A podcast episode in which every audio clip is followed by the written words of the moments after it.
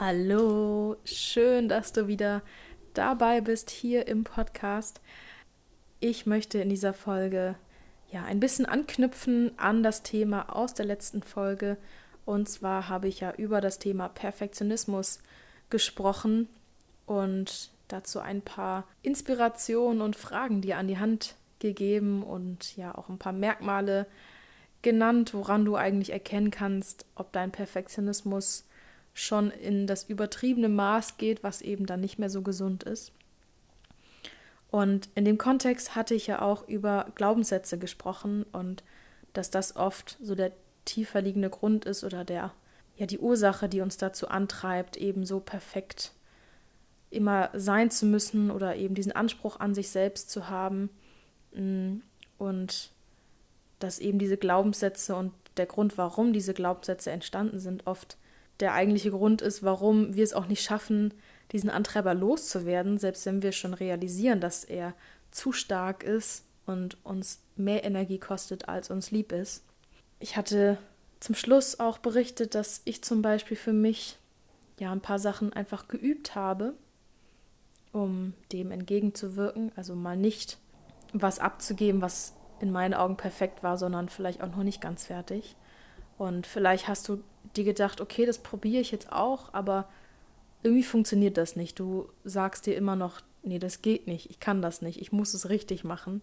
Und dafür habe ich jetzt in dieser Folge eine kleine Übung für dich, beziehungsweise eine Geschichte, die ich dir vorlesen möchte, die dich vielleicht dazu inspiriert, ja, neue Ideen zu entwickeln. Die Geschichte heißt Der kleine Zirkuselefant und vielleicht kennst du die sogar schon, aber ich lese sie dir einfach mal vor. In einem Wanderzirkus kommt ein Elefantenbaby zur Welt. Niemand im Zirkus hat Zeit, sich ständig um das Tier zu kümmern und aufzupassen, dass es nicht fortläuft. Deshalb macht der Wärter das, was er in solchen Situationen schon immer gemacht hat. Er rammt einen Pflock in die Erde, bindet ein Seil daran fest, befestigt das andere Ende des Seils am Hinterbein des Tieres und gibt ihm auf diese Art und Weise einen eingeschränkten Bewegungsfreiraum, während er gleichzeitig verhindert, dass das Tier fortläuft. Der kleine Elefant beginnt nun das Terrain zu sondieren und erobert seine neue Welt, indem er in alle Himmelsrichtungen so weit geht, wie es das Seil zulässt. Auf diese Art und Weise entsteht ein runder, durch die Länge des Seils vorgegebener Kreis. Nach einer Weile hat unser kleiner Elefant alles entdeckt, was es innerhalb dieses Kreises zu entdecken gibt. Er macht die Erfahrung, dass es ihm hier gut geht und jeder Versuch, den Kreis zu verlassen, schmerzhaft ist, da das Seil an seinem Bein zerrt. Er beschränkt sich also auf sein Reich, in dem er sich gut auskennt und dessen Grenze bald durch einen festgetretenen Kreis gekennzeichnet ist. Nun geht die Zeit ins Land und unser kleiner Elefant wird größer und kräftiger. Irgendwann könnte er den Flock mühelos aus der Erde ziehen, doch in der Zwischenzeit ist etwas geschehen. Der Elefant hat gelernt. Er hat gelernt, dass es keinen Sinn macht, an diesem Pflock zu ziehen, dass der Versuch, seinen Kreis zu verlassen, schmerzhaft ist. Er richtet sich in seiner Komfortzone behaglich ein, und die Welt da draußen scheint für ihn nicht mehr erreichbar.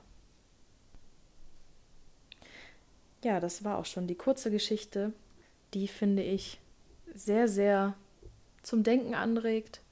Deswegen möchte ich auch gar nicht so viel dazu sagen, sondern ja, einfach dir diese Geschichte mitgeben, um selber daraus vielleicht ein paar Impulse zu entwickeln und ein paar Gedanken loszutreten.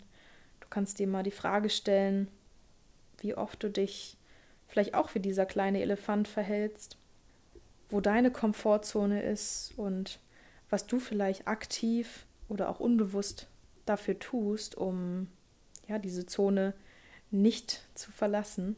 Ja, das lasse ich einfach mal so stehen und bin gespannt, was du dazu denkst. Du kannst mir gern schreiben, entweder per E-Mail, die findest du auf meiner Webseite beziehungsweise auch in der Podcast-Beschreibung oder natürlich bei Instagram.